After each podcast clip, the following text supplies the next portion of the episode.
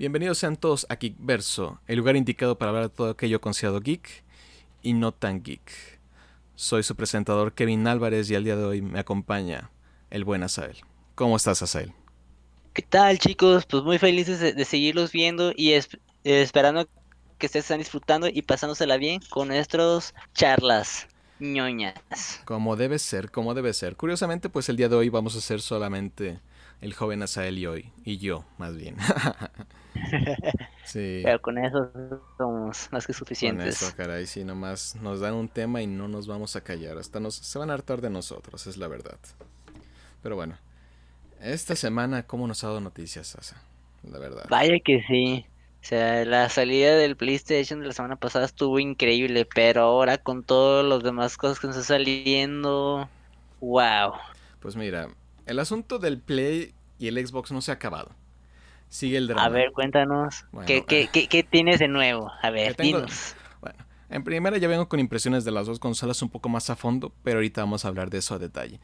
En lo que me refiero a que todavía no se acaba es las entregas de las consolas. Porque en muchos casos, ¿se acuerdan que yo les mencionaba que yo estaba ansioso como buen millennial porque decía, pues no llega la consola? Ya valió. Esto se acabó. Ya no tiene sentido la vida, etcétera, etcétera, etcétera. Bueno, no fui, no fui el único. Y a otras personas les fue peor que a mí. Porque les decían, ok, no va a llegar el jueves, que es el día, el jueves 12, dices, ese será el día. No es como la suerte que tuve que yo, que me llegó el viernes 13. Que dices, mmm, curioso. Fue un día de suerte a pesar de todo. Ah, que muchos esperaban por recibir su consola días después, ya fuera el lunes o al mínimo en esta semana, por así decirlo.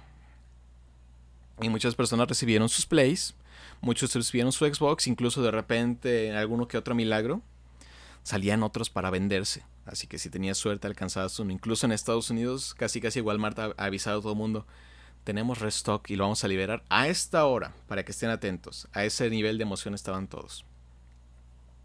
Es que estamos hablando de la nueva generación. Sí, pero nunca se vendió una generación como esta, Cari. PlayStation dijo, todas las unidades que se hicieron todas las unidades están vendidas. Ahorita mínimo tengo registrado que todas las unidades de PlayStation 5 están vendidas. Así que si no tienes un Play ahorita o ordenaste uno y tal vez no te llegue, pues game over. Habrá que esperar a que hagan más, tal cual. Incluso Xbox dijo que tal vez la distribución del Xbox Series X, el X, porque el S sí hay, el S. Uh, puede volver a estabilizarse hasta abril del próximo año. Hasta abril. Sí, así de así se puso la situación. Pero bueno. Por una parte eso suena interesante y bueno, no lo crees, desde el sentido de que se superaron las expectativas completamente. También siento que afectó, también siento que afectó el hecho pues del coronavirus porque muchas de las plantas donde se producían estos productos pues eran en China y China se cerró por cierta temporada, incluso hubo un desabasto de Switch por un tiempo. Así que como que sí hubo repercusiones en esto. Por eso puede que no haya tantas o la producción sea más lenta. Bueno, una cosa es esta. Las personas que recibieron sus consolas y otros quieren recibirla esta semana. Y el tema que ha estado saliendo ahorita, porque ha salido varios temas. Muchos han reportado las fallas de las cuales hablamos en la otra vez. El incendio falso que se quemaba el Xbox, que resulta que fue mentira. Que a algunos les ha fallado el disco, ese sí es realidad. A muchas personas les ha fallado el lector de disco. No funciona adecuadamente para algunos ni modo. Ups. El Play ha tenido algunos problemas de software, pero como ya lo comentamos el podcast pasado, ahorita no indagaré tanto en eso. Aquí, pero aquí vienen otros dramas que han pasado con esta distribución de las consolas. Curiosamente no tiene que ver con la consola misma, sino con la distribución. Porque muchos usuarios que, que apartaron su consola en Amazon UK, UK pues Inglaterra tal cual, Ah, reportaron que les llegó la caja, pero no con su Play ni con su Xbox. Bueno, en especial su Play. Venía, de repente dicen, yo pedí un Play 5 y me llegó una bolsa de arroz. O yo pedí un Play 5 y me llegó mi me llegó una, una pistolita de Nerf. No puede ser posible eso, ¿cómo?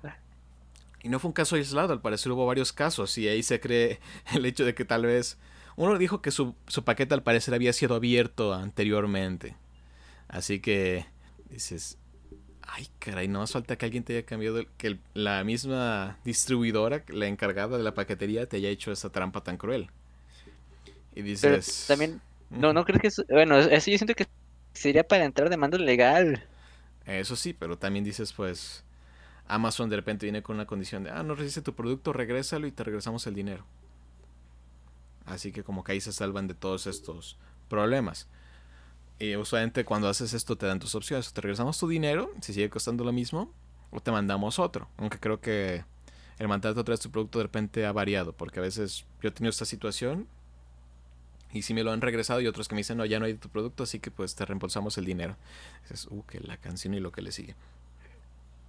Bueno. Sí, pues la emoción, pues las ganas, las ansias que dices, eh, yo quiero mi aparato, quiero sentir el aparato. Y muchos reportaron, yo aparté el PlayStation 5 hace dos meses y me está llegando una bolsa de arroz. Y aquí es donde venía con la ansiedad millennial que les decía el otro día. El momento que, pensé, en el momento que yo pensé que no, si no me llegaba el Play, no iba a tener un Play hasta dentro de un buen rato, porque no iba a haber. Porque dije, si Amazon lo perdió o lo robaron o lo que le sea, dices, Amazon me va a regresar el dinero y me va a dar el Play.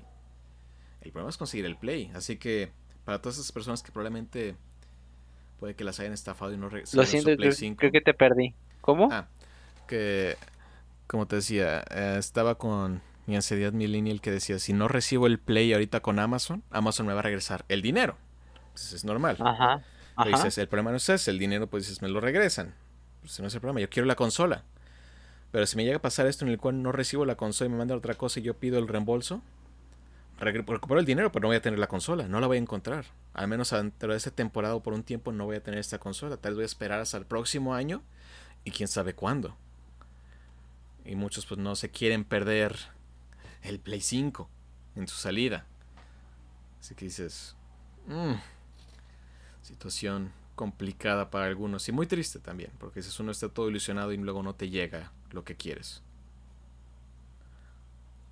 Entre otras cosas, también pasó algo con PlayStation y su PlayStation. En los que pidieron su PlayStation 5 en la PlayStation Store, tal cual, la oficial. Que muchos ordenaron su PlayStation 5 el digital, que cuesta menos que el PlayStation 5 normal. El que no tiene lector de disco, tal cual. Bueno, el talle es que muchas personas que pidieron el digital les llegó el, PlayStation 5 con su lector digital, el que es más caro.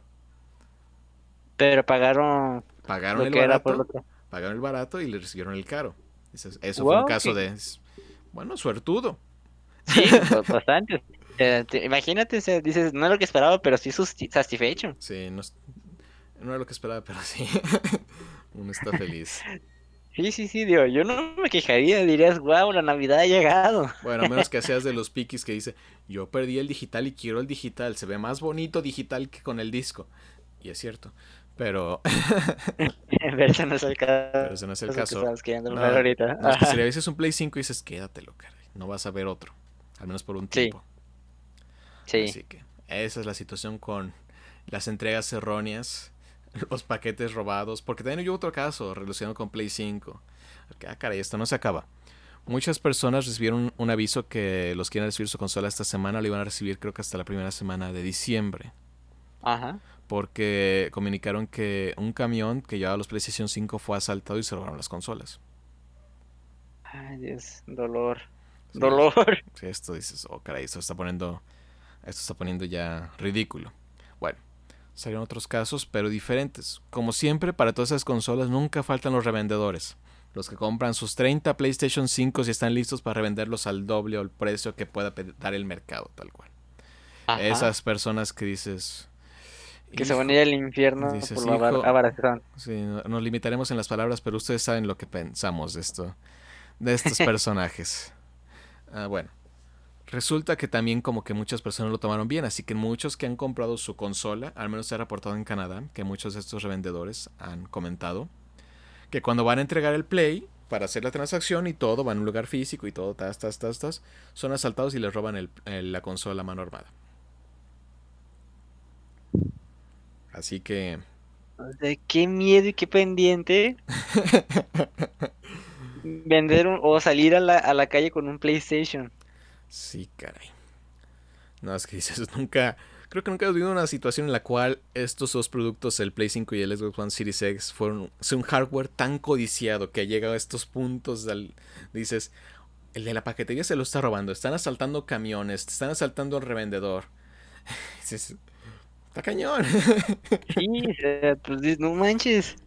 ¿Cuándo se había presentado una situación así? No que yo recuerde ni de la generación pasada ni antepasada. La generación pasada sí tuvo como sí tuvo un poco de como que el PlayStation 4 sí se escaseó, hubo escasez de PlayStation 4, pero no duró así como fue una semana tal cual.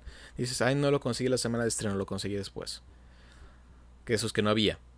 pero aún así no no, no creo que llegara a ese nivel de, de, que asaltaran y que, de que se pelearan, de que se paquetes. No, eso nunca se ha presentado. Esto fue una situación completamente nueva y extraordinaria, el punto que dices, ay caray.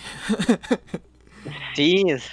Ahora sí dices, ahora lo pediste y ahora dices, ya no te preocupas de que la cobrada ni eso, dices, te preocupas que llegue. y que te llegue y, lo cuente, y tengas para contarlo, caray. Casi que sí, hacer la camiseta. Yo tengo mi PlayStation 5 todavía. o sí recibí mi PlayStation 5.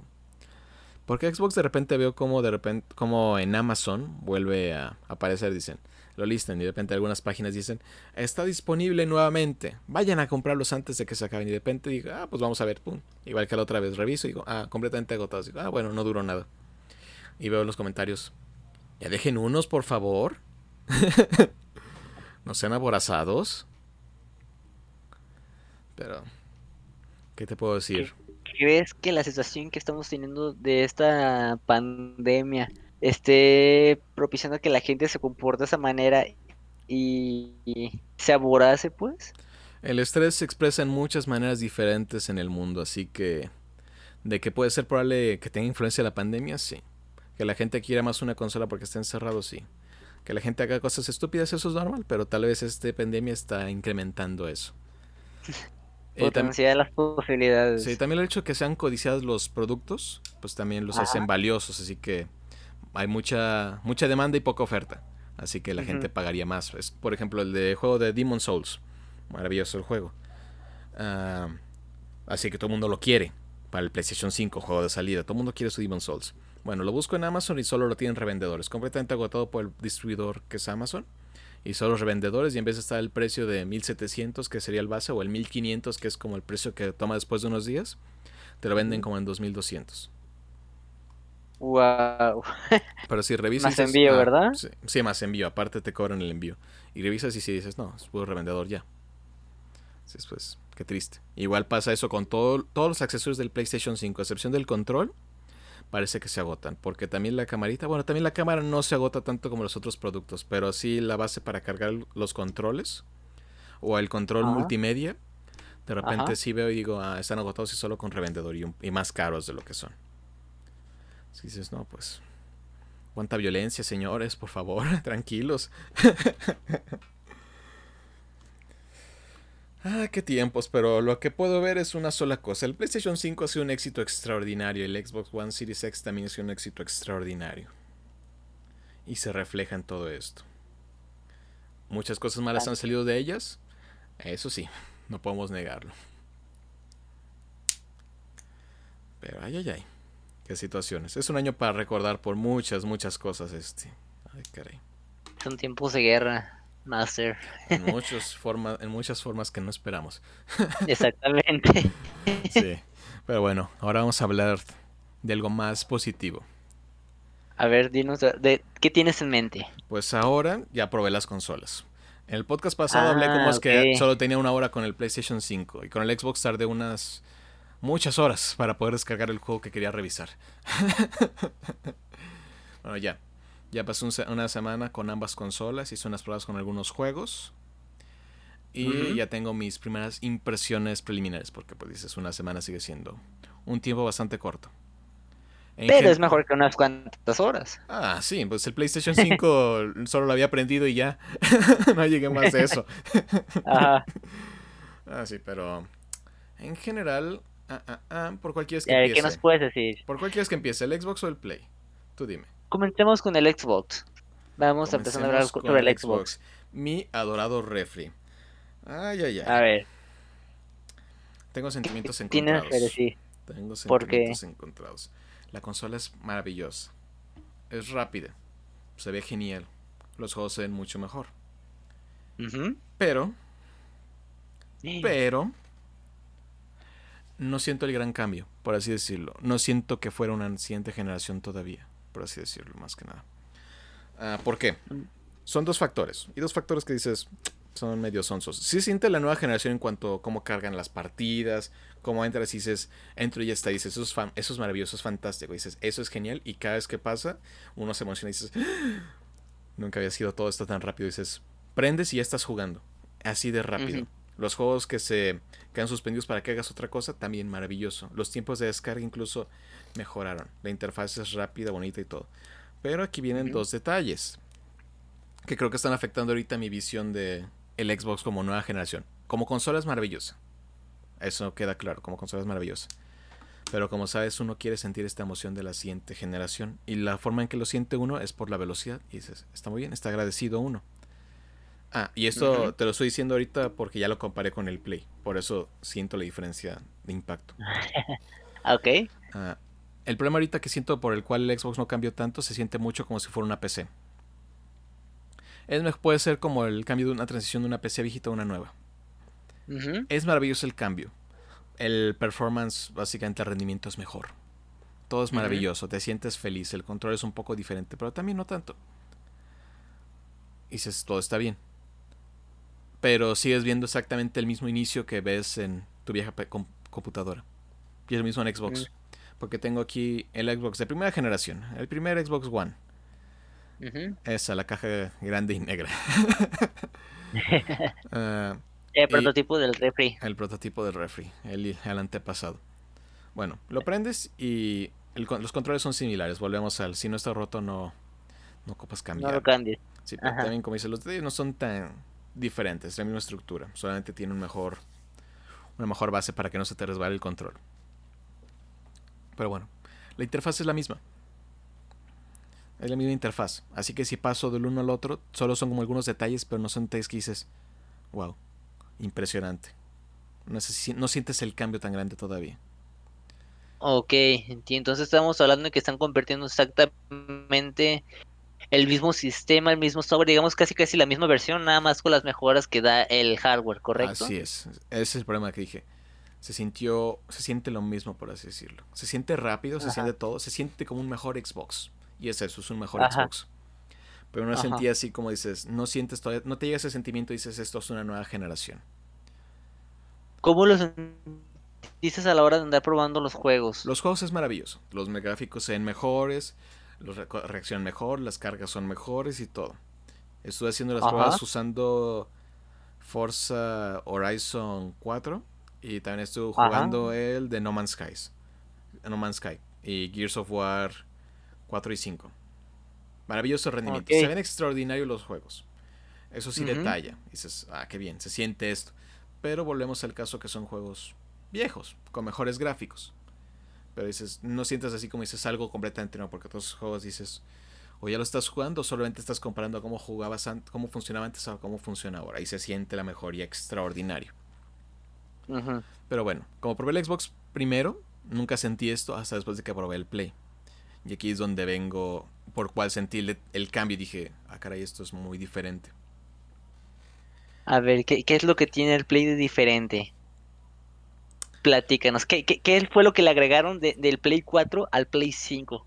¿Qué sería el, ok, lo compro? Mm, en sí, eh, el, digo, cualquiera de las dos consolas, si tienes la oportunidad, cómpralas. Por ejemplo, es como el caso de mi ah, Xbox. Yo tengo el viejito y este es como la mejoría que hacía falta. Si tienes un X, digo, puedes esperarte un poco. Si tienes un Xbox como el mío, el primero, dices, pues, sí vale la pena hacer el salto. Dices, mi consola es del 2013. ok, sí. Y sí, ya, son 7 años de diferencia. Sí, así que el performance mejora bastante. Ajá, ¿qué te iba a decir? Ah, sí, la diferencia, la comparación con el Play. Porque digo, todo esto no lo había notado hasta que ya prendí el Play. Y esto se nota desde el momento en que prendes el Play. Aparte de que la primera presentación que te pone el Play, la primera vez que lo prendes, es una forma única que nunca vas a volver a ver porque al parecer esa transición que se muestra al inicio solo pasa la primera vez. Nunca vuelve a pasar de nuevo. Así que si, lo si vas a prender tu Play 5, vela porque no la vas a volver a ver. ok, anotado. Bueno, el detalle es que cuando lo prendí la primera vez dije, ay, cañón. Luces, la imagen, todo se sentía diferente, todo se sentía un cambio. No era, no era igual al Play 4, se sentía algo completamente diferente. Música, colores, estilo. Incluso la forma en la que te registras, porque te puedes registrar con... El Xbox te registras por medio de la app. Te tienes que registrar por medio de la app de, Microsoft, de Xbox Microsoft. Y ahí haces todo. Dices, ah, pues la pantalla clásica, una pantalla negra no tan llamativa. Mientras que en la del Play es completamente estética y es completamente diferente como hacías con el Play 4. Y también si quieres puedes usar la aplicación del Play, la nueva aplicación. Para que básicamente se pase directamente a tu cuenta sin poner tu contraseña ni nada. Lo hace la aplicación que ya tengas guardada tu cuenta del Play 4, por así decirlo. O tu cuenta PlayStation Store que siempre has tenido. Entonces, es, todo está padre. Todo dices, se ve increíble gráficamente. Yo me acuerdo cuando lo aprendí. Y ese fue el, momento que primera vez lo aprendí fue cuando sentí el... Esta es la nueva generación, caray. Siento que es completamente diferente. Los gráficos, todo el movimiento, los sonidos. Ahora sí sentí la nueva generación. Como no lo había sentido con el Xbox. El Xbox sí me emociona y tú dices, ah, pues la nueva generación. Pero ya comparándolo con el Play dices, ay. El cambio fue muy radical y sientes que es algo nuevo y diferente la interfaz cambió completamente. No es la misma que la del PlayStation 4. También es extremadamente rápida y cambió algunas cosas. Incluso el PlayStation Store es más rápida y más accesible. Las cargas son más cómodas. Todo cambió. Incluso cómo funciona el botón de play cambió. Ahorita cuando lo presionas no es como que te vuelve a regresar a la pantalla principal y es lo que quieras. No, te abre un pequeño submenú en la parte inferior y ahí es donde controlas todo. Y si lo mantienes presionado, oh. ya vuelves a la pantalla normal, a la principal, el menú principal. Entonces le agrega más funcionalidades al control. Correcto. Ah, y hablando del control, como mencioné, el Xbox dices, es lo mismo, es excelente control, de los mejores controles que se han hecho. ¿Para qué cambiarlo? Los detalles son mínimos, incluso es más minimalista. El punto que dices, ah, está padre. Tiene lo suyo, es un control de Xbox. Xbox siempre tiene controles fabulosos. Pero pero el control de PlayStation 5 sí es otra cosa. Al igual como les comentaba, se siente una diferencia entre lo que es el PlayStation 4 y el PlayStation 5. Muchos nos burlábamos del estilo del modem, que decían el gran modem de PlayStation 5. Pero ves la consola y dices, esto es completamente diferente. No es lo mismo que el PlayStation 4, no es lo mismo que el PlayStation 3, no es lo mismo que el PlayStation 2 y no es lo mismo que el PlayStation 1. Cada consola que ha salido se ve completamente diferente a la anterior. Y esta hace lo mismo, se siente diferente. Y también lo podemos ver en el control. Pero este control, aparte de lucir diferente en cuanto a forma y todo, es funcionalmente diferente en todo aspecto posible. Porque muchos hacíamos burla pues de que vas a sentir la arena y el agua y todo y los gatillos. Dicen, ah, sí, sí, cómo no. Ah, y si fue cierto, eso... Es cierto. Completamente cierto. Como saben, o como se ha mencionado, la consola viene con un juego incluido, que es el de Astrobot Playroom. si ustedes compraron un PlayStation 5 y dicen, ya tengo Miles Morales, el juego de Spider-Man, tengo Assassin's Creed, todos estos juegos que son maravillosos. Primero que nada jueguen el de Astrobot. Jueguen ese juego. Valga la redundancia. Jueguenlo. No se van a arrepentir. Es un buen intro tengo una duda. Entonces, por ejemplo, ese juego de Astrobot podría ser como, digamos, el perfecto juego introductorio para que conozcas realmente cómo es ahora el Play 5. Sí, porque es una carta de amor a todo lo que es PlayStation ese juego. Ok. Porque muchos creímos, pues es un tech demo para que pruebes y veas las funciones del control. El juego es precioso. Tiene puros detalles y puras referencias a todo lo PlayStation, tal cual. Te digo, es una carta de amor a la compañía. Incluso vas consiguiendo, los coleccionables son las todos los periféricos del PlayStation, las cámaras, los controles, las consolas y vas armando un museo al final de todo esto. Así que está, está bonito, pero todo eso dices, bonito, es un plataformer tal cual. Y tal cual dices, uno dice, es un tech demo, es un juego tal cual, hecho y derecho. Es un juego tal cual que tiene sus detalles, es bonito, no es nada retador porque te digo, es para que todo el mundo empiece a probar. Es divertido. Yo me la pasé muy bien y todo el mundo disfruta verlo. Estéticamente es precioso, los colores, la dirección de arte es maravilloso. Pero donde brilla, donde brilla este juego, es que usa al 100% todas las funcionalidades del control del PlayStation 5, el DualSense. Hacíamos la broma que de la arena, que el agua, que el pasto, que dice, se va a sentir y dices, ah, sí, cómo no. Se siente, caray. Se siente todo. Cuando estás caminando por el pasto, cuando estás caminando por la arena, cuando estás caminando por el agua, cuando estás nadando, cuando estás saltando, cuando te pegan, cuando apuntas y tiras con un arco, cuando te puedes convertir en bolita, incluso te mueves, incluso el touchpad que tenía el PlayStation 5 es completamente otra cosa. Esta cosa es súper avanzada, súper responsiva. Le puedes soplar al, al touchpad y siente el soplido. Básicamente, siente el pequeño tacto para hacer funciones como de aire los gatillos, todo. Dices, es otra experiencia. Te deja una sonrisa eso. esto es otra cosa. Dices, esto es la siguiente generación. Este pequeño juego que dices, es más allá de un tech demo solamente. Es un juego que te muestra, que te da el inicio a la nueva generación. Dicen, este es el principio. Y este es un control que puede ser el futuro de lo que pueden ser los videojuegos. Y espero que muchos más estudios le den el uso a este control como se debe. Porque la verdad es. Es un estuche de monerías, por así decirlo. Tiene tantas cosas y tanta diversión que puede causar. Incluso en el juego de Spider-Man, Miles Morales puedes sentir cuando lanzas la telaraña, puedes sentir la presión. ¿Ya lo probaste el juego? Ya lo probé. Y ahorita voy a dar también mis primeras sí, observaciones. Sí, yo que sí hiciste su tarea.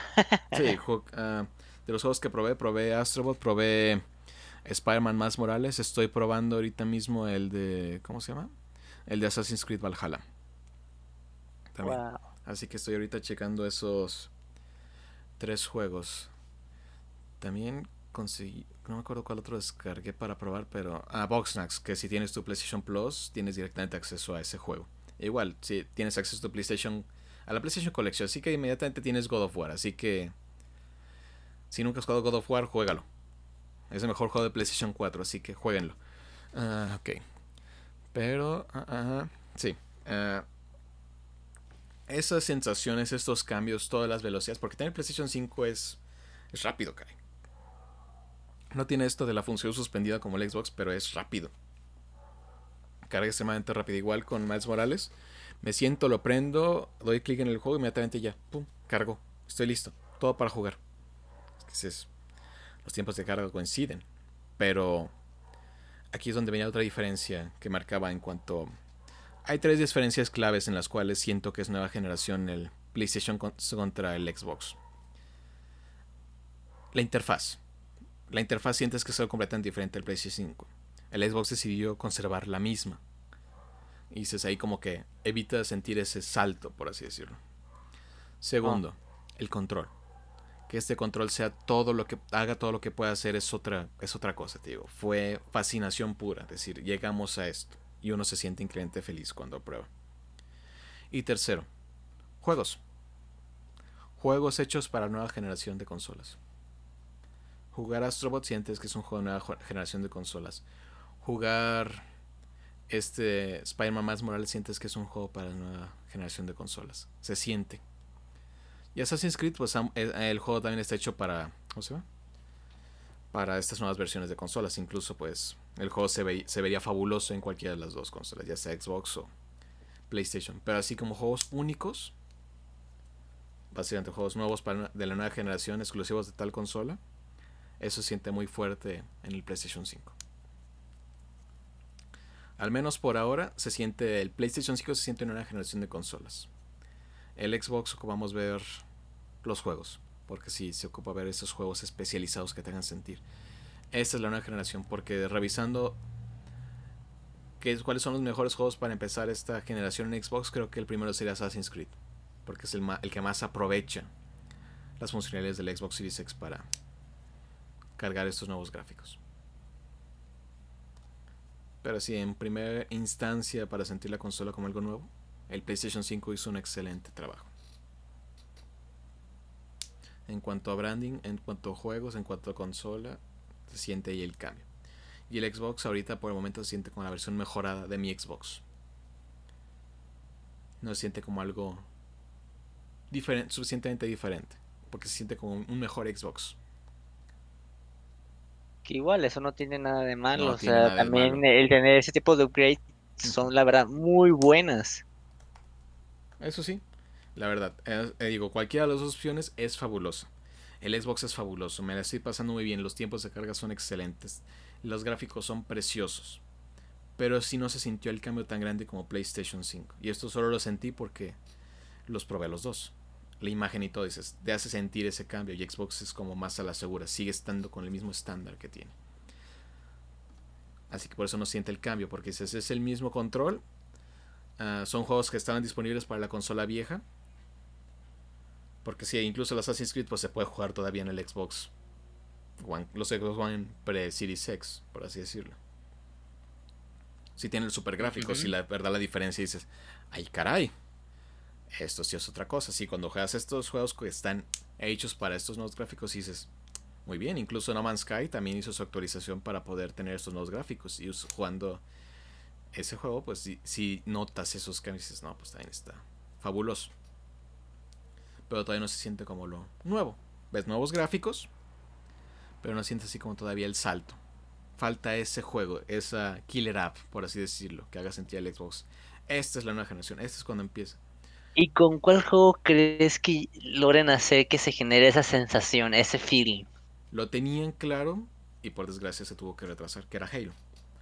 Halo, Halo tenía que haber sido ese juego, el juego que sintiera esa es la nueva generación de Xbox. Espero que esa, hubiera, esa me gustaría que fuera la razón. Pero otro juego que podría haberlo logrado, pero también es un juego de nicho. Es este juego de Medium, que va a ser de terror. Ya hemos hablado de él. Pero se ve un juego que aprovecha completamente toda la potencia del Xbox Series X, porque incluso parece que puedes jugar dos partidas a la vez. Dices, eso ya es otra cosa. Eso te emociona. Dices, está impresionante. Y se retrasó. Dices, oh, que la canción. Así que dices, ah, pues Estamos a la espera todavía de sentir ese golpe de Xbox para sentirse único. Pero sí siento que hubiera sido un buen plan tener dos interfaces diferentes para hacer sentir que el Xbox es algo nuevo en la siguiente generación. Es más poderoso, eso lo sabemos, pero hubiera sido algo padre que sintiéramos ese, esa diferencia. La diferencia entre el Xbox One y el Xbox One Series X y S.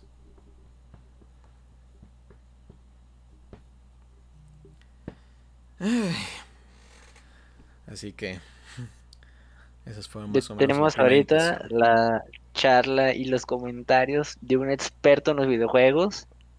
Y que, bueno, honestamente, yo sí le creo porque una cosa es poder decir, ¿sabes que yo, yo sé del, del, no sé, del Xbox Series, pero es porque yo tengo ese y quiero hablar del Play 5, pero yo no lo tengo. No, en este punto se me hace muy enriquecedor el punto de vista que nos está compartiendo Kevin porque lo está viendo de una manera un tanto más imparcial y visto de las dos consolas, ya que las tiene, las ha probado y ha calado juegos en ellas. Las dos son fabulosas. ¿eh? Sí. Solo sí. Las dos son fabulosas, las dos son de nueva generación, la velocidad es extraordinaria. Solo que el PlayStation 5 siente como algo diferente. Porque hizo cosas diferentes a lo que era el PlayStation 4, mientras que el Xbox sigue un tanto más a la segura. Y una pregunta, ahora lo que yo creo que muchos de los que nos escuchan, hasta incluyéndome a mí, le pensamos, ¿lo valen? Sí. Eh, ¿El costo que cuesta cada, cada aparato lo vale? Sí. sí, la verdad, las consolas sientes la emoción. Es, si, te gustan los videojuegos y sientes que puedes hacerlo, ah, vale mucho la pena. Porque si es otra nueva generación. Los gráficos son impresionantes. Los controles son impresionantes. Los tiempos de carga, todo. Dices, se siente algo nuevo, algo fabuloso. Incluso te digo, ahorita Xbox estamos a la espera de que salgan los juegos nuevos. Una vez que salgan dices, tal vez es el boom que necesitamos para sentir esto algo nuevo. Pero los juegos que ya tiene también que son, que pueden tener esta mejora para Series X, también dices, se siente algo diferente, algo mejor. Solo quisiera que se hubieran arriesgado un poco más en algunos cambios, por así decirlo. Pues sí, pero bueno, también podemos entender que por esa situación del coronavirus, muchos desarrollos, muchos proyectos se tuvieron que ver pausados. Así es. Esa fue la desgracia que le pegó a toda la industria. Pues no hablemos de Nintendo, está, ha estado muy callado, caray, pero muy, muy callado. Solo nos entregó, creo que el día de hoy sale el nuevo juego de Hyrule Warriors, que es inspirado en Zelda y en la época previa a Breath of the Wild una precuela tal cual, pero en un estilo de género Musou, que es el género de Warriors, que es la de tu personaje acaba con distintos ejércitos a la vez. Es un tanto repetitivo, pero esperemos que puedan hacer algo entretenido. Todavía no lo hemos probado, estamos esperando poder probarlo y hacerle ya una revisión, pero una vez que tengamos más detalles se los haremos saber. Porque sí parece que esta fue la prueba, bueno, la propuesta final de Nintendo para este año. Así que dices... Tranquilo. Yo, siento que Nintendo es así como que... Callado, tranquilo. Es que le pegó Se está bebiendo su champán. Y dicen, ahorita... Sí, pero yo también yo creo que está esperando que se junte todo para dar el bombazo. La sorpresa es que pues, le pegó mucho el coronavirus. Pero a pesar de eso, aunque le pegara, sigue siendo, creo que durante todo el año ha sido de las consolas más vendidas o la consola más vendida casi todos los meses este año. Así que, que es que está sufriendo que no está vendiendo, la verdad, no. Y también Animal Crossing creo que es de los juegos más vendidos en la historia también. Así que dice, mal no le está yendo. Solo no ha sacado muchos juegos este año, ha estado callado recuerdo que en alguna ocasión me comentaste, ¿no? Que habían sacado un Nintendo Switch versión Animal Crossing y que era increíblemente difícil de encontrar en el mercado y si la encontrabas estaba muy caro. Era la joya de la corona. Todo el mundo quería ese Switch. Pero decía, ay, caray, otro no. y hablando un poco más de la diversificación que hay de juegos, encontramos por ahí una noticia sobre los Game Awards, ¿no es así, Master? Que habíamos que estaba viendo unas noticias nuevas referente a eso. Así es, como todos los años, otra vez este el gran Jeff Kickley, que es este de las eminencias de los videojuegos. Si no lo conocen, búsquenlo. Uh, básicamente, traer lo que sea, cosas nuevas, siempre llegan con él. Y este señor se dedicó a hacer estos los Game Awards, tal cual, donde Muchos de los medios internacionales, incluso medios mexicanos, dan su votación para ver cuáles van a ser los juegos del año. También el público tiene derecho a poner su input. Input me refiero a que pueden votar también ustedes. Solo tienes que entrar a la página de Game Awards y ahí te va a aparecer la lista de todas las categorías para votar. Así que... ¿Te parece si vemos la lista? Sí, claro, claro. De, hecho, era de parte de lo que iba a preguntar. Eso y junto con la fecha de saber cuándo iban a ser los Game Awards hacen los Game Awards. A ver, déjate reviso eso. Porque, como se han dado cuenta en este podcast, mi memoria, ay caray. Una hora lo sé, después de otra hora ya no me acuerdo. Lo que sí es que tenemos muchas categorías, caray.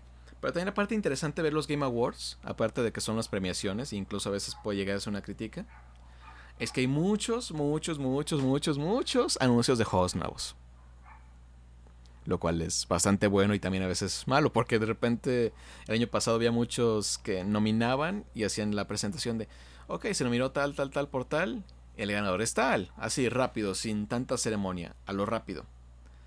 Ah, la ceremonia es el 10 de diciembre.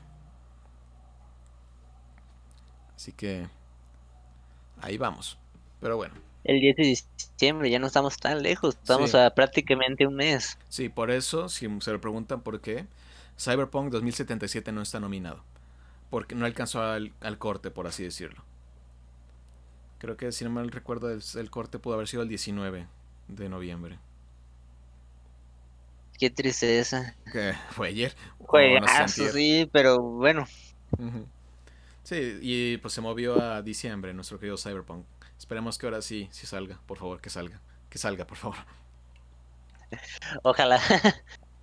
Porque siguen siendo sus Night City Wires que son como presentaciones de detalles del juego y cada vez lo que lo ves dices, ya quiero que llegue porque me hacen sufrir, solo sáquenlo. Pero es un gran juego y recuerden, un, un juego retrasado es mejor que un juego acelerado. Así que vamos a ver las categorías, caray, porque son muchas.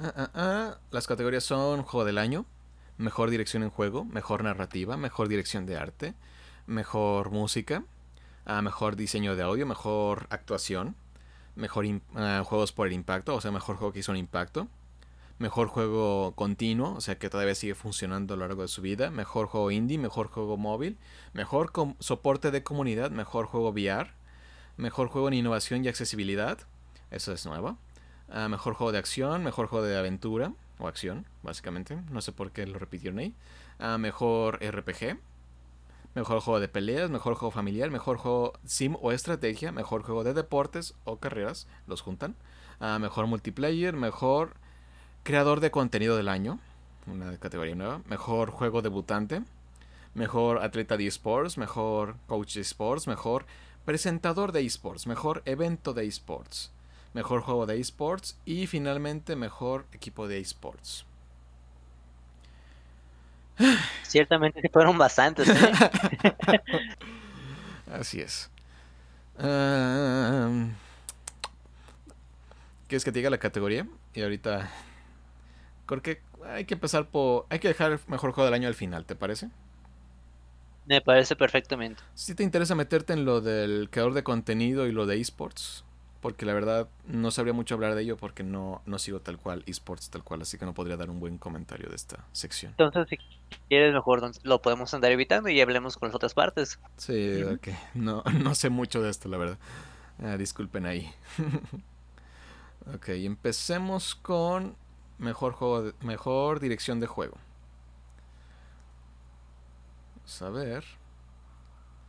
Ah, ah, ah. Básicamente esto se se da el premio como que la mejor visión creativa que se da en este juego en cuanto a innovación y dirección y diseño. Es como el director, a mejor el, el que fue mejor dirigido, el que dice se siente más conciso, por así decirlo, durante toda la campaña. Los nominados son Final Fantasy VII Remake, uh, Ghost of Tsushima, Hades, Half-Life Alex y The Last of Us Parte 2. La verdad, este ha sido un juego de. un año de muchos juegos y juegos muy impactantes. Ah. Ciertamente. Muy bien, así que empezamos difícil con la primera categoría. Vamos a ver. Ah, ah, ah, ¿Qué otra vamos? Ok. A mejor narrativa. Los nominados son 13 Sentinels, X Rim. Es un juego escrito por George Kamitani es uno de los grandes escritores de videojuegos. Es un juego, ¿cómo se llama? Side-scrolling, tal cual. Es más que nada una narrativa y estrategia exclusivo de PlayStation 4. Ah, dicen que vale mucho la pena. Ahí lo tengo en pendiente para revisión, pero sí se ve que es un juego que vale mucho, mucho la pena. Así que cuando tengamos más de ese, los haré saber. Muy bien, el siguiente nominado es Final Fantasy VII Remake. Uh, Ghost of Tsushima, Hades, que es este juego indie sensación que ha sido hecho por el estudio, ¿cómo se llama? Giant Games, si no me equivoco, en el cual es de los que han creado, mm, mm, mm, ¿cómo se llaman? Así impresionaba el nombre de estos juegos. Esta es mi memoria. A ver, Super Giant Games. Y de hecho, muchos, para muchos este ha sido como la mayor revelación del juego, del año básicamente. A ver, a ver. Giant Games han hecho juegos como Bastion y Transistor, que son juegos como ah, de acción, por así decirlo. Ah, ah, son juegos de acción como vistos de la parte, como en la cámara encima. la verdad tienen bastante...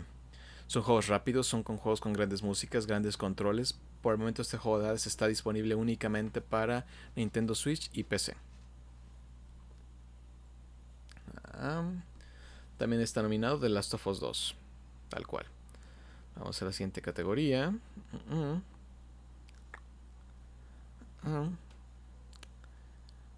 ¿Hasta él sigues ahí o te perdimos? no, sí, sí sigo ah, aquí. Nomás estaba tratando de seguirte. Porque, bueno, honestamente no estaba yo tan informado de eso, pero escucho completamente, escucho pues. Muy bien, muy bien. Dije, no, no hace falta que lo haya perdido. No, no, no, aquí está todavía. Vamos a ser un poco más rápido, si no, esto va a tardar mucho. Son muchas categorías. Ah, mejor ah, ah, dirección de arte, básicamente. Cómo, cómo luce el videojuego en cuanto a gráficos, atracción, incluso menús, como fue Persona 5 en su momento. Final Fantasy VII Remake, Ghost of Tsushima, Hades, Ori and the Will of the Wisp y The Last of Us 2. mejor música, tal cual. Doom Eternal, Final Fantasy VII, Hades, Ori and the Will of the Wisp, Last of Us 2. Mejor audio, mejor diseño de audio, básicamente cómo suena. Incluso si está disparando un arma, que se sienta que se está disparando el arma, cómo se escucha. Los golpes, los sonidos, etcétera, ya saben. Ah, los nominados son Doom Eternal, Half-Life Alex. Half-Life Alex es un juego VR. Así que no es, no es Half-Life 3, no se ilusionen. Pero es un juego VR que la verdad oh. es considerado como ahorita un estándar de cómo debería ser un juego VR. Es impresionante, pero sí la verdad es complicado que todos lo disfruten. Porque tienes que usar un VR compatible con Steam, si no me equivoco. Que es, un, que es el de Valve, por así decirlo. Ajá. Ah, el siguiente nominado es Ghost of Tsushima, Resident Evil 3, The Last of Us 2. Ah, mejor actuación. Ashley Johnson como Ellie de The Last of Us 2. Laura Bailey como Abby de The Last of Us 2. Uh, Daisuke Tsujiya como Jin Sakai, que es de Ghost of Tsushima. Logan Cunningham como Hades, del juego de Hades. Najit Jeter, o Jeter, creo que se pronuncia así, perdonen si lo estoy arruinando, uh, como Miles Morales para Spider-Man. Miles Morales. Ah, los nominados para juegos con impacto es If I Found, Kentucky Route Zero TV Edition, Spirit Fair, Tell Me Why y, y, Through the Darkness Time. Los juegos con impacto básicamente son como juegos que tienen como un tipo, como te provocan sentimientos, te provocan un cambio y solamente son para como una acción prosocial, para sentirte como más identificado con aspectos sociales y relaciones, etcétera, un simple mensaje, por así decirlo. Es más que nada eso, juegos que te dejan un mensaje que te puede sentir, que te puede cambiar, por así decirlo. Así que son juegos que vale la pena jugar, seriamente. Por ejemplo, Spirit Fair es de cómo ayudas a, hacer eso, hacer la transición de, de la vida a la muerte, básicamente, del limbo a, a la paz, por así decirlo. Ese es solo un ejemplo de todos estos. Y Tell Me Why es un juego muy similar a la estructura que llevan los juegos, los favoritos del joven Asael. Se me fue, la, se me fue el nombre. Ah, que la canción. uh, los Storytelling. Los, ¿Los qué? Los Telltale Games. Eh, ¿Cómo se llama? Ah, ya las novelas ligeras. Bueno, en ese sentido. ¿Cómo se llama la serie? Ah, ah, ah. Historias dinámicas. No, no, te sabré decir. El juego, el juego que te gusta jugar, que no me acuerdo su nombre. Life is Strange. Ese. Ah, ya, ya, ya. Sí, uff. Juegazo. Qué ah. caray. Pero sí. Uh, Tell White básicamente contiene la misma tipo de estructura. Creo que es exclusivo de Xbox One. Series X. De hecho, sí, es, es un Xbox. Es hecho por Xbox Game Studios y Dot Not Entertainment. Uh, exclusivo de Xbox por el momento, creo. Y lo puedes conseguir en Game Pass. Así que ahí tiene una oportunidad. Ah, mejor juego continuo. Básicamente un juego que sigue en el mercado. Que sigue siendo diversión para todo el mundo. Así que algo que puedas ir jugando. Uh, los ejemplos son Apex Legends, Destiny 2, Call of Duty Warzone, Fortnite y No Man's Sky. Mejor juego indie, Carry On, The Fall Guys Ultimate Knockout, Hades, bueno, Hades, uh, Slumkey 2 y Spirit Fair. Ah, mejor modo juego móvil, Among Us, Call of Duty Mobile, Genshin Impact, uh, Legend of Frontera y Pokémon Café Mix. Ok, ese Legend of Frontera no, no lo había jugado, pero yo le apostaría por Genshin Impact, definitivamente. Sí, no tiene nada que ver el hecho que Joven Asael adore el juego. No, de hecho hasta cierto punto lo odio porque no me ha dado las waifus que yo espero. siento que se va a llamar, se va a, ah. llamar Among Us. También es muy probable. A ver, mejor comunidad de juegos. Básicamente, oh, mejor soporte de la comunidad. Apex Legends, Destiny 2, Fall, uh, Fall Guys, Ultimate Knockout, Fortnite, uh, No Man's Sky y Valorant. Mejores juegos de VR Dreams, porque también tiene función VR. Uh, Half-Life, Alex. Marvel Iron Man VR.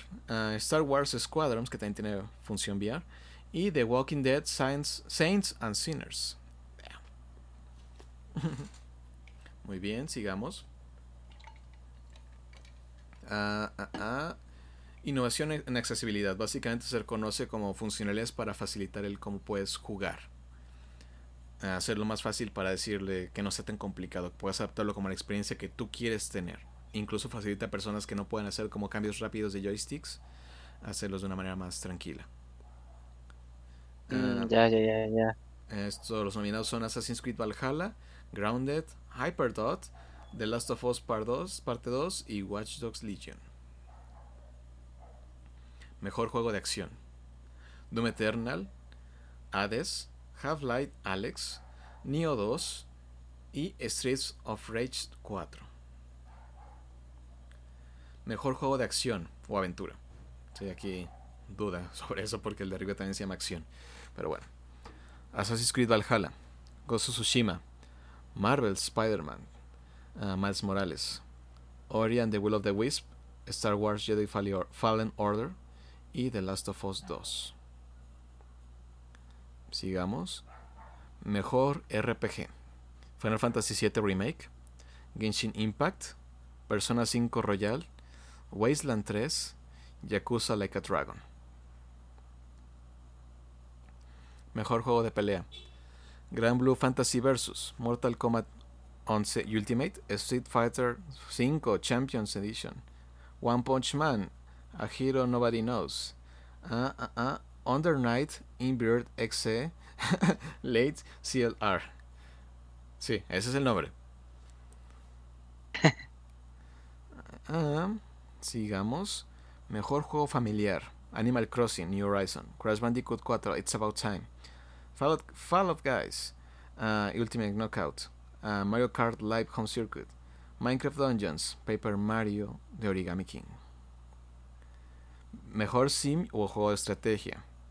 Uh, Crusader Kings 3, Desperado 3, Gears of War Tactics, Microsoft Flying Simulator, XCOM Chimera Squad.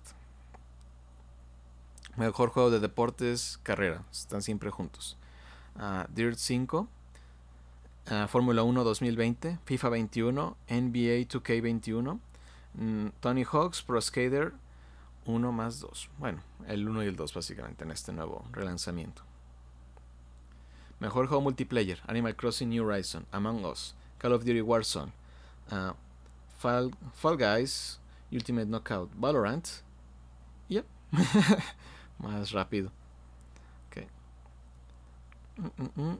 Mejor juego debutante, Carrion, Mortal Shell, Raji, The Ancient, Epic, Rocky y Phantos Phasmophobia, que muchos, si ven uh, Twitch, muchos Twitch streamers están usando ese juego. es tal cual como si fuera un grupo de, uh, de personas tratando de investigar misterios de fantasmas en una casa embrujada, por así decirlo. Está padre. Mm, mm, mm, ok, mejor juego de esports. Ese sí lo podemos mencionar, creo. Ah, Call of Duty Modern Warfare, Counter-Strike Global Offense, Fortnite, League of Legends y Valorant. Eh, creo que eso sería todo sin entrar en el aspecto de esports. Solo nos queda la última categoría, que es la más esperada y creo que es la que mejor vamos a hablar. Ah, el Game of the Year. Game of the Year.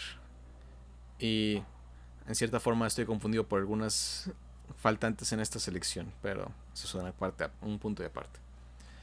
El primero nominado para Game of the Year es Doom Eternal. El segundo es Final Fantasy VII Remake. El tercero es Ghost of Tsushima. El cuarto es Hades. El quinto es Animal Crossing New Horizons. Y el último, The Last of Us 2. Y en tu punto de vista, ahorita que, que tocamos la parte del juego del año, ¿cuál, bueno, si, si tú por cuál votarías? ¿Cuál te gustaría ver que ganara el juego del primero, ¿por qué si Persona 5 está nominado mejor RPG del año, por qué no está nominado otra vez para juego del año como la otra vez?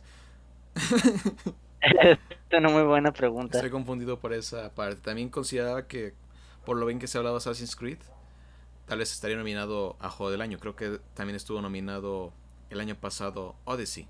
Y se siente que este Assassin's Creed también fue como un cambio mayor. No sé si no alcanzó, pero bueno. Ay, ay, ay. Bueno, primero vamos a hablar un poco de los juegos, ¿te parece? Me parece perfecto. Como contexto de esto. El primero es Doom Eternal. Es una revolución en lo que se refiere a juegos de acción y juegos de primera persona en disparos.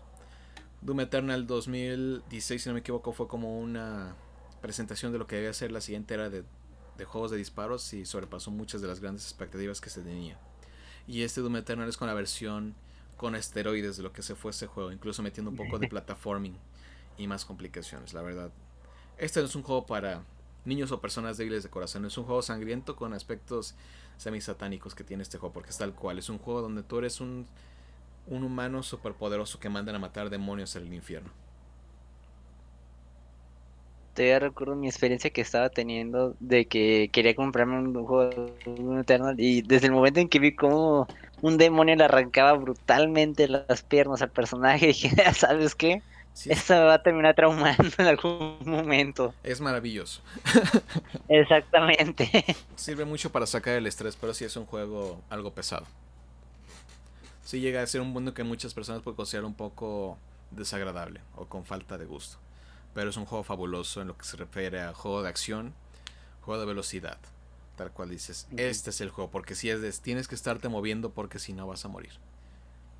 Así que, un gran juego que también viene mejorado para Xbox One Series X y está disponible en Game Pass, así que aprovechen, vale mucho la pena.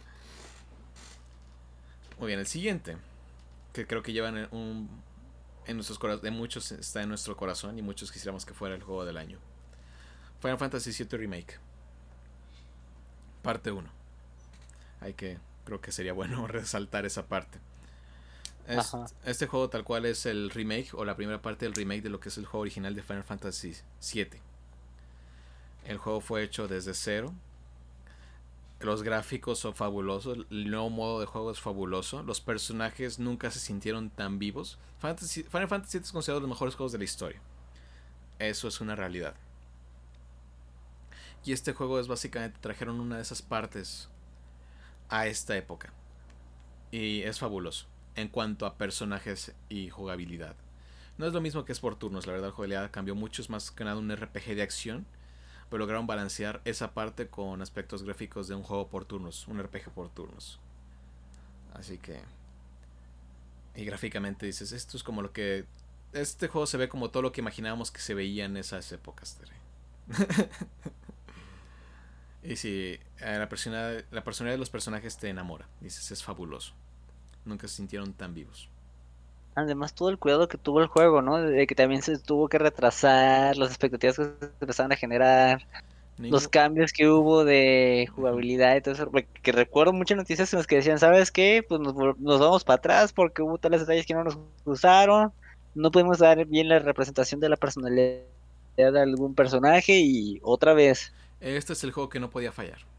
Exactamente. Es lo que está sufriendo ahorita mismo Cyberpunk son juegos que no tienen el derecho a fallar.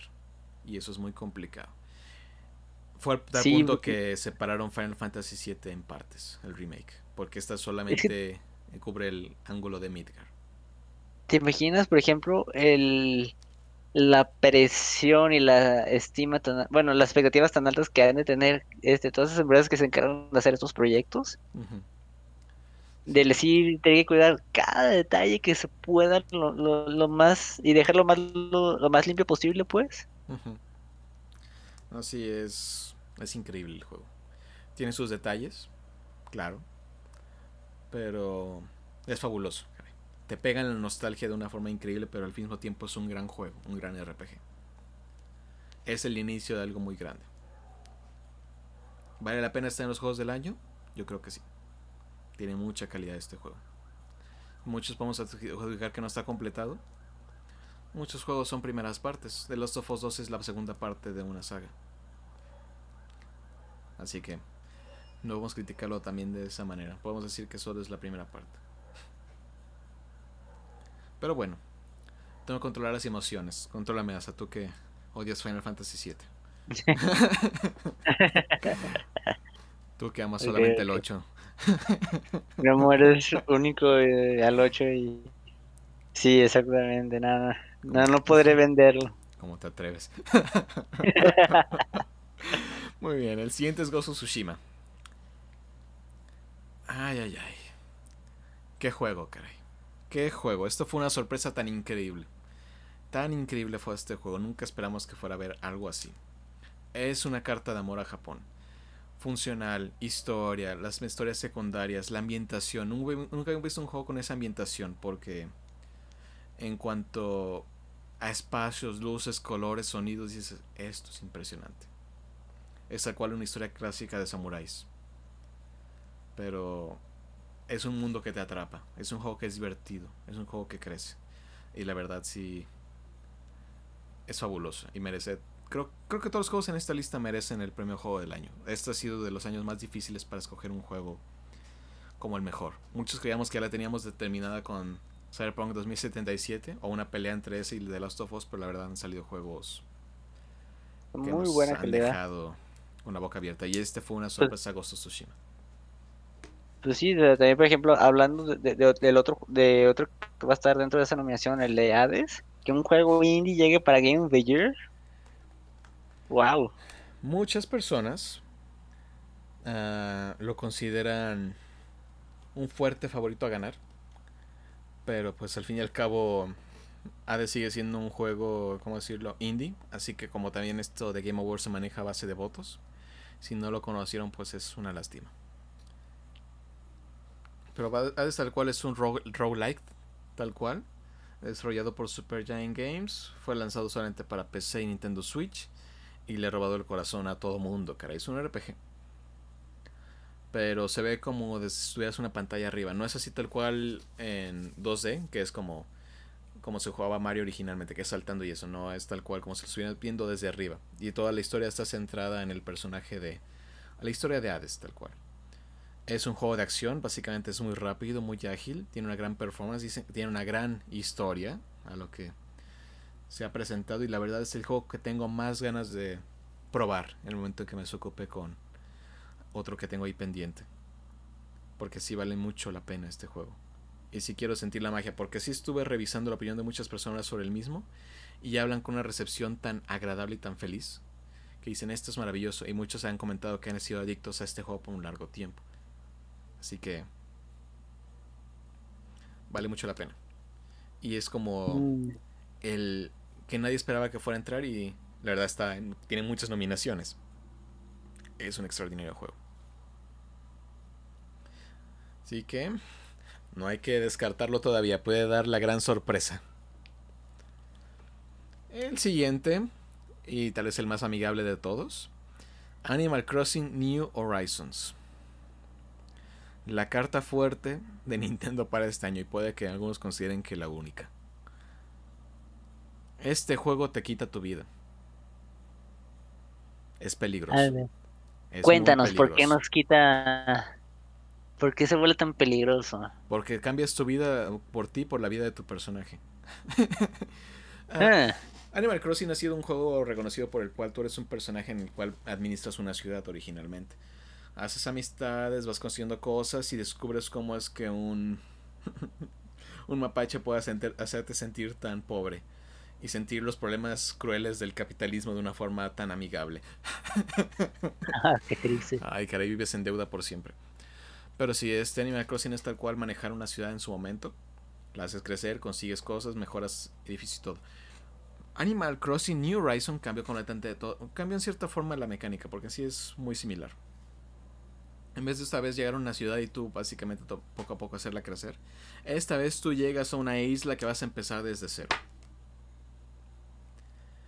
Ese nivel de libertad no se había visto en este juego y lo cual lo hace muy peligroso. Tal cual Animal Crossing empieza haciendo tu carta de campaña hasta que creas toda una ciudad impecable, cual vas creciendo poco a poco al día. Vas manejando tal cual cuentas, vas consiguiendo nuevos tipos de... ¿Cómo se llama? De muebles, de figuras, de coleccionables. Haces un museo, recolectas cosas, escarbas cosas, cambias incluso el diseño de ríos, lagos. Es un juego donde tu imaginación puede brillar y volar y que ha sido, dicen, la mayor bendición que pudo haber habido en esta pandemia, porque dices, algo tienes que hacer algo con tu vida encerrado y esa es como la vida que puedes tener.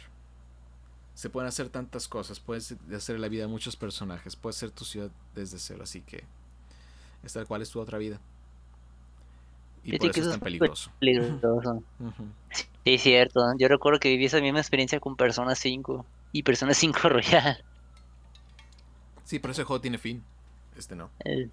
Uh, ese es más peligroso. Correcto, porque aquí digo, puede ser tu ciudad y te puede tomar mucho tiempo. Aprendes a manejar cómo conseguir vallas, que es como la forma en la cual vas manejando los ingresos y dinero. Tienes que pagar tu deuda, puedes hacer crecer tu casa. Puedes diseñar toda la isla al gusto que tú quieras y todo tiene su costo. Y puedes conseguir cosas que son únicamente de, tu lado del mundo. Porque si incluso algunos peces cambian dependiendo si estás en el hemisferio norte o el hemisferio sur, porque también te deja escoger eso.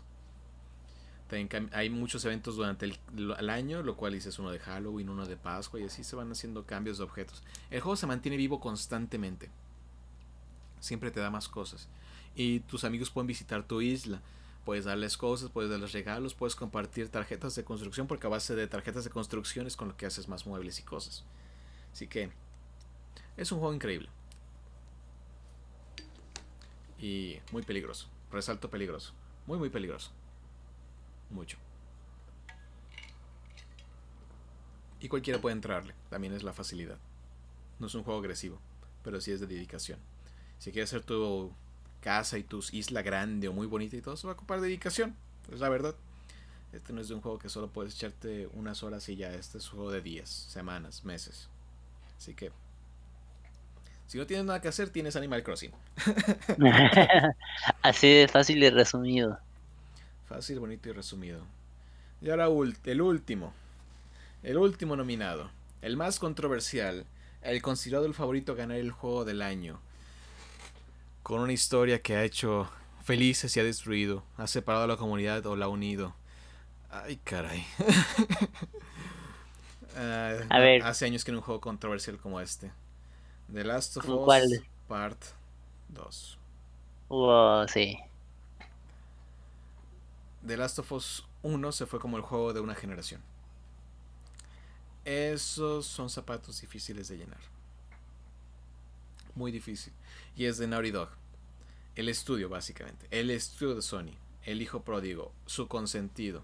Aunque ahorita Santa Mónica quiere quitarle ese puesto con God of War, pero eso es un tema ya aparte.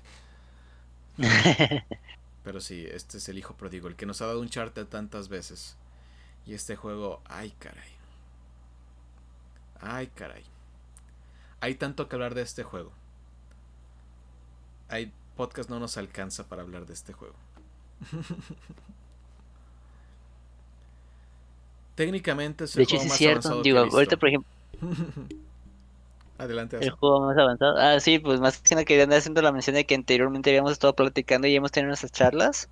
Porque, por ejemplo, bueno, aquí Kevin ya lo ha acabado y yo estoy en el camino de. Yo sé que también me falta un largo camino, pero aún así, digamos, hay varias cosas que sí dices, wow, o sea, por una parte dices, ok, esto me encantó, y a mi punto de vista, otras partes dices, ah, esto no tanto, o te lo comparas con lo que se vio en, el, la primera entrega contra la segunda entrega y dices, ok, esto estuvo chido, que lo haya mejorado, pero esa otra parte también me tiene muy tenso y después te vas enterando que ese era el objetivo del director del juego y te quedas de, ok, entonces si fue el objetivo le quedó bastante bien, sí funciona.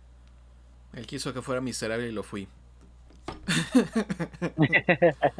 Uh, The Last of Us ha sido de los juegos más controversiales que han habido porque muchos lo adoran, muchos lo odian, muchos lo detestan y muchos están en un punto medio.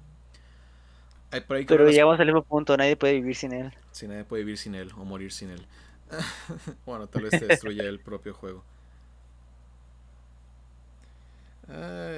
pero, ¿qué les puedo decir? Este juego técnicamente, tecnológicamente es lo más avanzado que he visto detalles sobre detalles. Es impresionante todo lo que se puede hacer. Un juego cinemático, casi casi es pegado a una película, pero si la juegas. No digan que no, si se juega. sí, sí. Sí, porque sí tiene sus momentos complicados. Es mucho más avanzado. El gameplay, a comparación del 1, mejoró a años luz. Es una diferencia. El gameplay es avanzado, es intuitivo y también se puede alterar, como mencionamos, el juego está terminado también para, mejor, como decirlo, mm, mm, mm, es fácil de acceder. Tiene muchas opciones porque también lo revisé. Te puede facilitar mucho las cosas, muchos de los controles. Así que si no quieres esa dificultad te puede ayudar a hacerlo más apetecible para ti. Pero el juego sí vale la pena. Visualmente es extraordinario. La inmersión en los ambientes es increíble. Los escenarios, los personajes. Las actuaciones. Por eso dos de los personajes principales están nominados a mejor, a mejor performance, mejor actuación del año. De las mejores bandas sonoras. El juego es maravilloso, no podemos decir que no, porque muchas personas dicen que no merece estar aquí y la verdad es que sí merece estar aquí. El factor historia es un factor muy importante porque muchos las consideran buenas y otros la consideran terrible. Ese es el factor. Todo lo demás, técnicamente, visual, música, todo, gameplay, todo es maravilloso este juego. Es una es un estatuto de cómo puede ser ahora los siguientes juegos. Es algo que se tiene que llegar a superar. Y de hecho, yo por ejemplo, algo que noté mucho con este juego de The Last of Us de parte 2 considerando el 1. Ese, por ejemplo, en el 1 había momentos en los que de a fuerzas tenías que esquivar, o si o era la mejor opción, esquivar a los enemigos e irte derecho. O seguir con la historia. Y en este, de alguna manera, te permite elegir múltiples formas de juego, desde el hecho de ser ruidoso y irte directamente a los golpes para hacerlo tanto de acción, o en el otro estilo de que los vayas cazando poco a poco, los guíes en trampas, o también los esquives, o sea, tiene mucha variedad en forma de jugarlo, honestamente. el diseño de los niveles es, es impresionante, de los niveles, de los niveles. Tal cual dices, es algo que no se, ha habido, no se ha visto antes. Es impresionante el nivel que tiene este juego en cuanto a estructura y funcionamiento. Es otra cosa. Es otra cosa. El único punto divisible que tiene este juego y que al parecer todo el mundo se lleva es la historia. Muchos consideran que la historia es terrible. Yo no lo veo así. Porque también depende de la interpretación de cada quien. Porque al fin y al cabo todas las historias la interpretación es subjetiva. Todo lo ve como una persona cree porque no todo el mundo recibe la visión del director.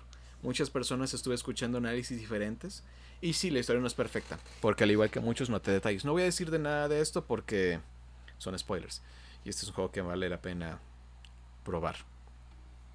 Así es, vale mucho la pena. Yo creo que tendremos un episodio especial para hablar de esto una vez que obligue a acabar el juego voy a bloquear su cuenta de Genshin Impact para que se dedique a esto y ya podamos hablar de la historia. También tenemos este en, en mano temas como Persona 5 y así, así que hay ah, varios juegos que tenemos que, llevar esa charla. Creo que vamos a hacer episodios donde vamos a hablar de los juegos y darle como un spotlight. Y estos pueden ser viejos, nuevos, o incluso acaba de salir, o incluso un juego de teléfono. Ya ven cómo le damos importancia a Pokémon Go. Pero bueno, sí. Uh, la historia, les digo, es debatible, es subjetiva, si te gustó o no te gustó. Y me refiero a que si te gustó estructuralmente o no, eso ya también es, dices, muchos decimos, es que estructuralmente estuvo mal, pero muchos dices, no soy de saber hacer historias. Algunos son como su propia opinión y dices, puedes estar equivocado, puedes estar en lo correcto. La historia no es perfecta, la historia está hecha para sentirte el efecto de la venganza, ese es el impacto que se tuvo en este juego, el otro era de esperanza y este es como el lado más oscuro de la mentalidad humana y tal vez por eso es de no me gustó la historia en cuanto a que no te gusta cómo se llevó a diferencia de que no me gustó la historia porque creo que está mal hecho. Son muchos factores pero de que se merece el juego estar aquí merece estar aquí. Es lo que tenemos que dar claro. La historia impacta mucho pero también a nivel técnico es otra cosa y actuaciones es otra cosa. Así que es el favorito a ganar. Ah, como lo he visto. pero ahora sí ahora las dos preguntas emocionalmente cuál debe ganar y lógicamente básicamente sin emociones y como crítico imparcial que puede ser uno cuál debe ganar. ¿Cuáles son tus dos opiniones? ¿Cuál quieres que gane y cuál debe ganar? Ok. ¿Cuál quisiera... Ah, ok, va, yo comienzo yo. Caí en la trampa. sí. No se vale Persona 5 Royal. sí, sí, sí. O sea, yo quisiera que ganara Persona 5 Royal sobre todo es principalmente mis razones, porque a pesar de que se trató de un juego que ya existía, lograron darle esa expansión que uno como fan buscaba. Dieron un desenlace todavía mayor, agregaron más horas de juego, más jugabilidad, mejoraron algo que de por sí ya era bueno y no te deja con mal sabor de boca. En cambio, o sea, dices, wow, lo adoré, me encantó también la, parte por los logros no, se vuelve tan imposible como la primera entrega, que sí era muy retadora. Así que también para los coleccionistas de logros puede ese significar. No quiero hablar de eso. Pero sí de la parte, por ejemplo, de que te da horas, horas y horas garantizadas de juego.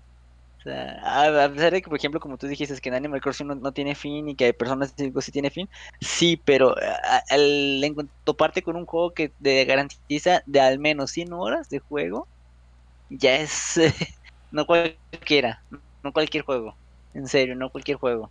No, es por eso es tan difícil entrar para muchos, es, es dedicarle, son 100 horas casi al mínimo, caray. Exactamente ya si te saltas mucho la historia y dices, sabes que no es la primera vez que lo juego, ya sé la historia y todo, aún así te estás aventando unas 80 horas. No quiero decir cuántas veces lo jugué, pero no, no pasa. Exactamente.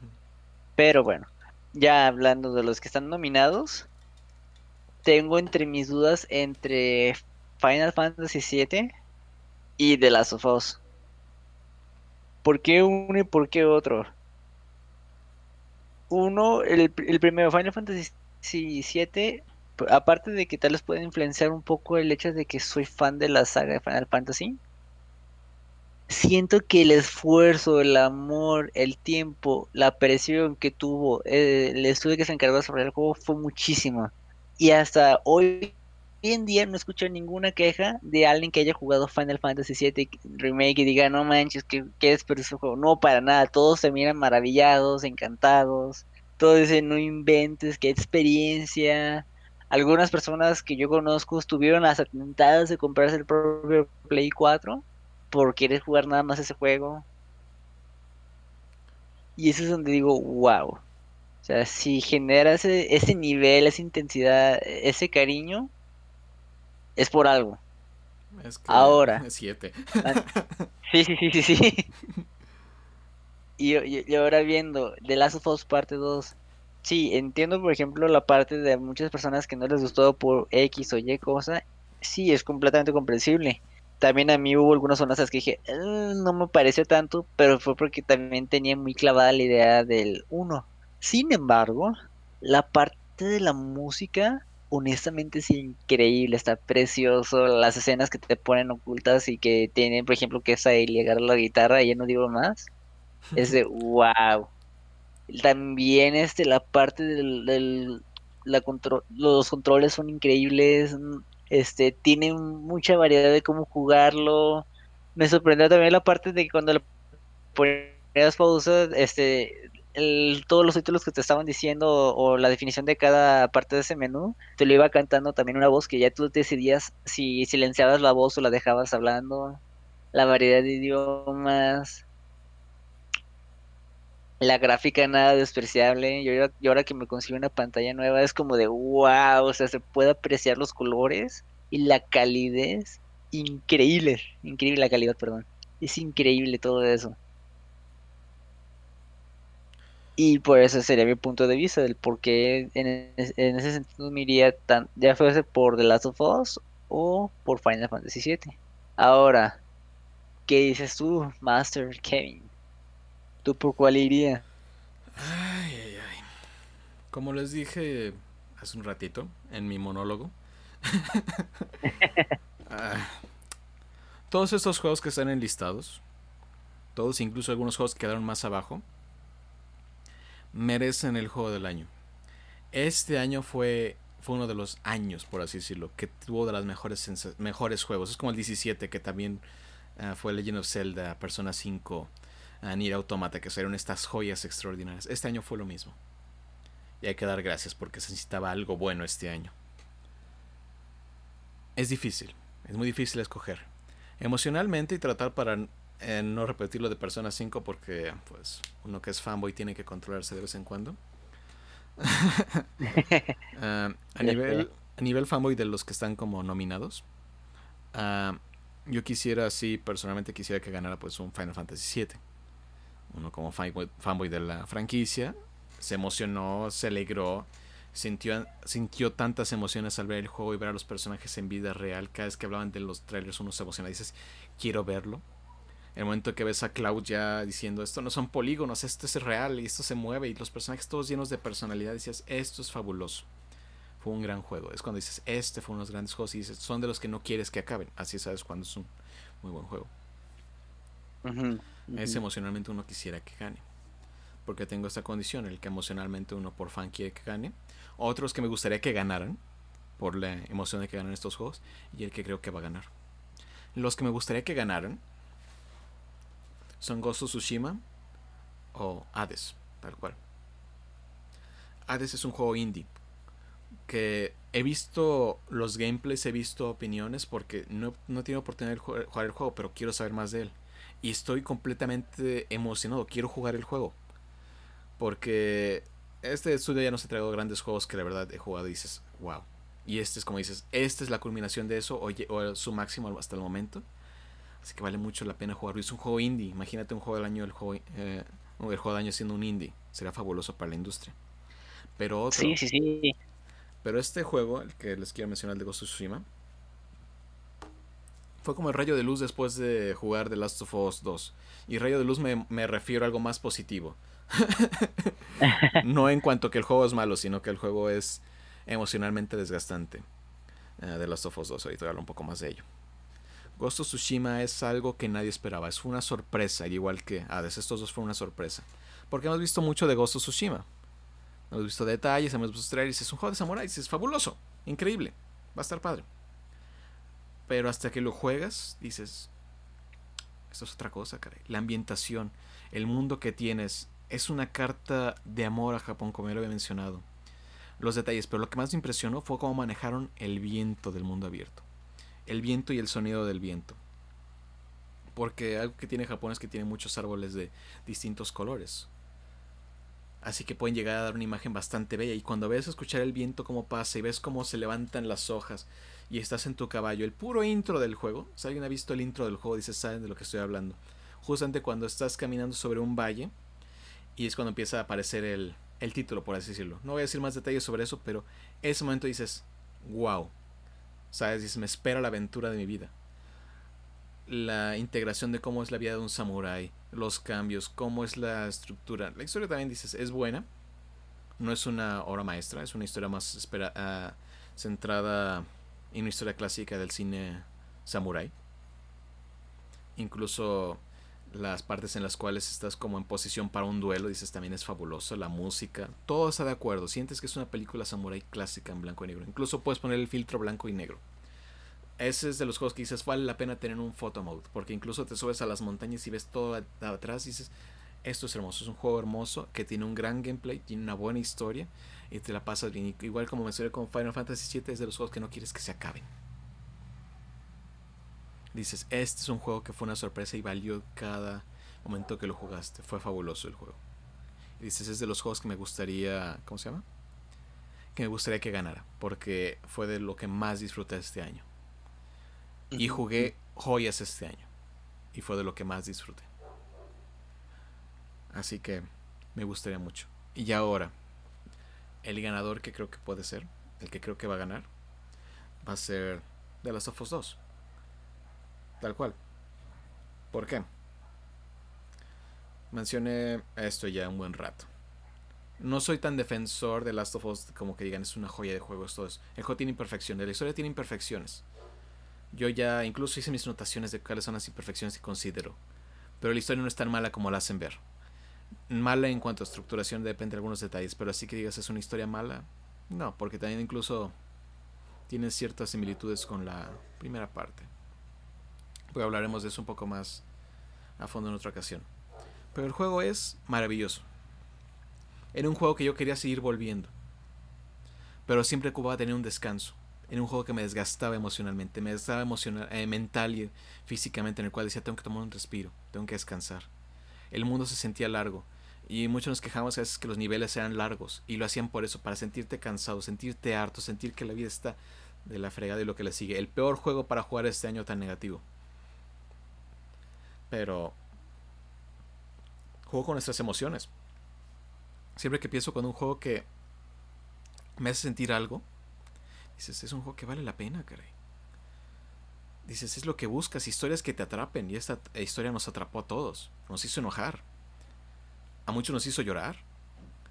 Nos hizo sentir angustia, ir al punto que tuvimos que expresar de muchas maneras. Y, y técnicamente es fabuloso. Yo yo me la pasaba feliz viendo todas las cosas que podía hacer con el juego. Porque si el gameplay del primer The Last of Us tenía mucho que desear y este lo cubre y más. Los mundos lo cubren y más. El ambiente lo cubre y más. Es un gran juego. No podemos decir que es un mal juego. Hay que ser honestos. Y es un juego que merece estar en esta lista. Y viendo a nivel global, puede que este sea el que sea el juego del año. Porque tiene mucho, mucho que dar.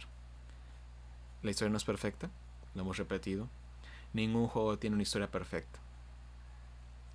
Pero sí ha sido algo que puedes decir, esto es nuevo, porque muchos de estos juegos han traído innovaciones. Animal Crossing fue la libertad de crear lo que quisieras. The Last of Us una nueva experiencia cinemática en el cual ya cada vez es más, más delgada la diferencia entre la realidad y la ficción. Hades es una animación en cuanto a un estilo de juegos que ya no se creía que seguía teniendo éxito, pero lo tiene y es un independiente. No es un juego de superproducción, pero al final atrapó el corazón de todos con una dirección, un sonido y una historia que a todos nos gustó. Ghost of Tsushima revolucionó cómo se debe hacer un mundo abierto, para, para hacerlo sentir vivo y mostrar cómo se pueden hacer estos juegos de época, a un estilo más realista y también con una historia que puede ser llamativa en muchos aspectos. Final Fantasy nos mostró la evolución de los RPGs, incluso algo clásico que conocíamos y disfrutábamos y nos mostró algo como una voz de un personaje o la actitud de un personaje puede llevarnos a sentir más, porque también nos ha hecho sentir este juego, nos hizo sentir mucho cuando era pixeles y ahorita nos está haciendo sentir mucho más. Y Doom Eternal básicamente nos muestra el poder del gameplay. La velocidad, la acción, la diversión extrema a un punto en el cual no te puedes cuidar ni un segundo. Porque tienes que hacer algo, siempre tienes que hacer algo. Incluso te puede dejar sin energía, pero te sientes feliz, te sientes energético. Es una experiencia que te ilumina, te alegra, te hace sentir cosas. Han sido, la verdad, es un grupo muy, muy increíble de juegos. Todos valen la pena ser jugados es la realidad. Algunos pues no son, pues, no son como de nuestro nicho, no puede ser de nuestro gusto tal cual, pero de que todos son grandes juegos y todos merecen estar ahí, merece. Pero sí siento que tal vez la crítica puede que se lleve con The Last of Us, porque así como hay muchas personas que critican que el juego es malo, hay muchas personas que lo defienden. Así que quién sabe, puede ganar, pero también podemos tener la sorpresa en el cual Ghost of Tsushima o Hades, que han tenido mucho cariño por parte del público, puede que nos den la sorpresa. O puede que incluso Final Fantasy, con su nueva estructura, vuelva a posicionarse como uno de los mejores juegos de la historia. Ay, ay, ay, cómo hablé el día de hoy. bueno. es que tenías muchísimas noticias y mucho contenido que ofrecer en esa ocasión. Digo, honestamente, como tú eres el que tiene ahorita las consolas nuevas también era era cuestión de tiempo, ¿sabes? Era algo inevitable, como diría este, ¿quién era Thanos? Que decía, es inevitable, bueno, perdón con el chiste malo. Sí, ni siquiera alcanzamos a hablar de Disney Plus ni Funimation, para que lo sepan y para hacerlo rápido la mención, porque se nos está acabando el tiempo, de hecho ya pasamos de nuestro tiempo. Uh, Disney Plus y Funimation han llegado a México oficialmente, al parecer Funimation nos dio la sorpresa y dijo, de una vez, para que vean. Vean Cowboy Vivo, vale toda la pena. La gente se está quejando de que no les gusta el doblado al español latino de My, Hero Academia. Ah, hay que ver por qué. Eso ya te lo dejaré a ti, el joven Asael. Ah, ah, y finalmente llegó Disney Plus. Tiene todo lo de Disney y la gente está enojada porque solo pusieron dos temporadas de Los Simpson y la película y unos cortos.